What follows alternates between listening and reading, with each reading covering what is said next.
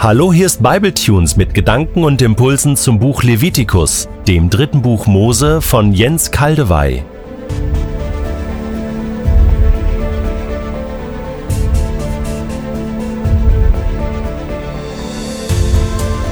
Im letzten Bibletunes hatte ich euch die Zusammensetzung des Speisopfers erklärt.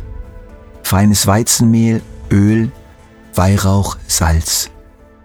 Das feine Weizenmehl steht für das echt menschliche und gerechte irdische Leben von Jesus und das Öl zeigt seine enge Verbindung zum Heiligen Geist Gottes durch seine Geburt von Maria und dem Heiligen Geist und durch die besondere Gabe des Heiligen Geistes in der Taufe durch Johannes den Täufer. Der Weihrauch bezieht sich auf die Wirkung des Lebens Jesu Gott gegenüber, ein einziger Wohlgeruch. Und das notwendige Gesalzenwerden bedeutet nicht nur eine Geschmacksverbesserung, sondern auch die Bundestreue Gottes, die Jesus zum Ausdruck bringt. Und hier möchte ich gern noch einen Gedanken zum Salz hinzufügen. In Kolosser 4, Vers 6 lesen wir, Eure Worte sollen immer freundlich und mit dem Salz der Weisheit gewürzt sein. Dann werdet ihr es auch verstehen, jedem, der mit euch redet, eine angemessene Antwort zu geben. Salz der Weisheit steht zwar nicht im griechischen Text, sondern nur Salz, aber genau das ist gemeint. Salz der Weisheit, damit wir in den vielen verbalen Auseinandersetzungen in unserem Leben angemessene Antworten geben, gewürzt, wohlschmeckend, nachhaltig, nachklingt. Jesus beherrschte das vollendet. Seine salzhaltigen Antworten sind zu Sprichworten geworden. Gebt dem Kaiser, was des Kaisers ist, und Gott, was Gottes ist. Wer von euch, dessen Kuh am Sabbat in eine Grube fällt, holt sie nicht daraus. Du hättest keinerlei Macht, wenn sie dir nicht von oben her gegeben worden wäre. Eine salzige Antwort auf die Überheblichkeit des römischen Statthalters Pilatus. Allerdings hat Jesus bei den Schriftgelehrten und Pharisäern noch eine Portion Salz extra hinzugefügt. Er hat ihnen oft die Suppe versalzen und das fanden sie überhaupt nicht gut. Aber wir umso besser. Es fällt einfach auf. Die Antworten und Sprüche unseres Herrn Jesus Christus sind so etwas von weise, ansprechend, überführend, tiefschürfend und treffend. Herr Jesus, ich muss dir einfach zwischendurch mal sagen, wie genial du bist und warst. Du hast es immer wieder auf den Punkt gebracht. Die Schärfe und Treffgenauigkeit deiner Worte waren aber immer verbunden mit Liebe und Barmherzigkeit und auch Trauer über deine Gesprächspartner. In diesem Zusammenhang stoßen wir noch auf eine zusätzliche Anweisung für das Speisopfer. Sie durften kein Sauerteig und kein Honig enthalten. Kein Sauerteig, kein Honig. Die Auslegung scheint mir hier nicht so schwer. Sauerteig bezieht sich in der Bibel ja wiederholt auf Sünde und Heuchelei. Das heißt, ein Riss zwischen Lehre und Praxis. Nehmt euch in Acht sagte Jesus zu den Jüngern, hütet euch vor dem Sauerteig der Pharisäer und Sadduzäer. Da begriffen die Jünger, dass er nicht gemeint hatte, sie sollten sich vor dem Sauerteig hüten, den man zum Brotbacken verwendet, sondern vor der Lehre der Pharisäer und Sadduzäer.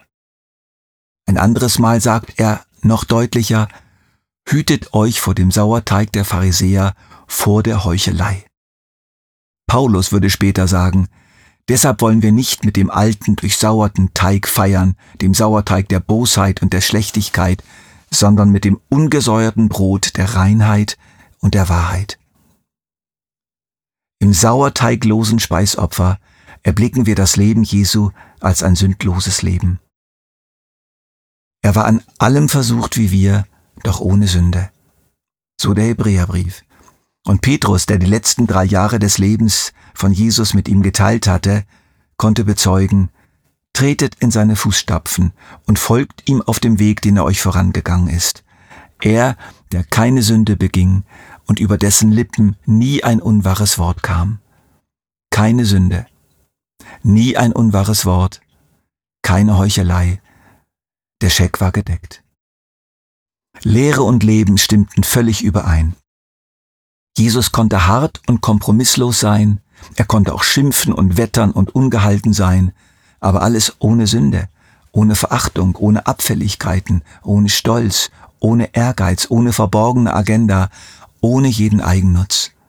Was für ein Mensch, was für ein Gott. Und der Honig? Hier gibt es nur den biblischen Hinweis, dass man nicht zu viel Honig essen soll, um seiner nicht überdrüssig zu werden. Aber es ist klar, dass Honig das Süßungsmittel schlechthin war.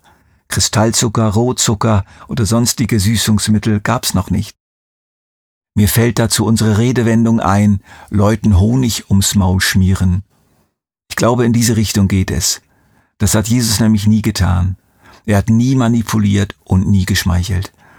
Der Frau am Jakobsbrunnen hatte ein kräftig gewürztes Wort gesagt. Fünf Männer hast du gehabt, und der, den du jetzt hast, ist nicht dein Mann. Aber er hat dieses Wort nicht aufgeweicht. Ach, alles halb so schlimm, liebe Frau. Der auf frischer Tat ertappten Ehebrecherin sagte er nicht, ich verurteile dich nicht, du kannst so weitermachen, sondern sündige von jetzt an nicht mehr. Jesus hat weder seinen Jüngern, noch den Pharisäern, noch dem hohen Priester, noch dem römischen Statthalter, noch dem einfachen Volk Honig um den Bart geschmiert.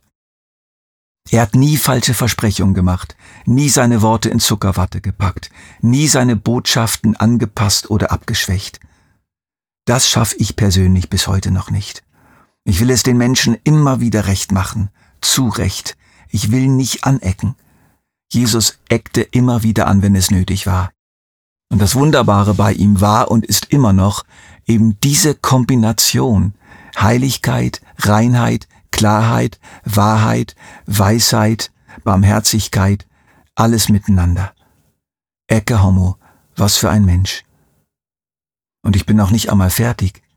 Hier fehlt nämlich noch etwas in der Liste, was man leicht übersieht.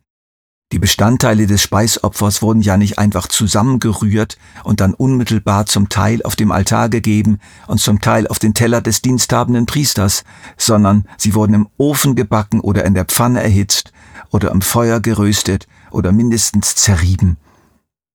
Hier wird der Mensch Jesus in seinem Leiden abgebildet. Abraham sah in einer nächtlichen Vision die zukünftigen Leiden seiner Nachkommen in Ägypten im Bild eines rauchenden Ofens. Mose erzählte seinem Volk, dass Gott sie aus dem Schmelzofen Ägyptens gerettet hätte. Und die Hitze war immer wieder ein Symbol für eine schwer erträgliche Situation. Und so rief Petrus der Gemeinde zu, Geliebte, lasst euch durch das Feuer unter euch, das euch zur Prüfung geschieht, nicht befremden. Jesus hat dieses Feuer nicht nur in seinem Sterben am Kreuz, sondern immer wieder in seinem Leben erduldet und sich darin bewährt. Er hat auf viele Arten gelitten und ist nicht ausgewichen. Er war ein Fremdkörper in dieser Welt, missverstanden bis zum geht nicht mehr, gehasst und verspottet, von einem guten Freund verraten, obdachlos. Die Füchse haben Gruben, Gruben und die Vögel des Himmels haben Nester, aber der Sohn des Menschen weiß nicht, wo er am Abend sein Haupt zum Schlafen niederlegen soll. So sagte Jesus über sich selbst. Und dann nicht zu vergessen, sein bis in die Knochen schmerzendes Mitleiden mit der Not seiner Mitmenschen. Jesus weinte, als er in Jerusalem erkannte, dass die Bewohner der Stadt sich weiterhin gegen Gott verhärten und gerichtet werden würden.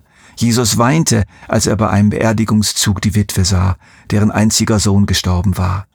Jesus wurde zutiefst bewegt, als er die Menschenmenge sah wie eine große Herde Schafe ohne Hirten, orientierungslos und Wölfen und Wildnis schutzlos preisgegeben.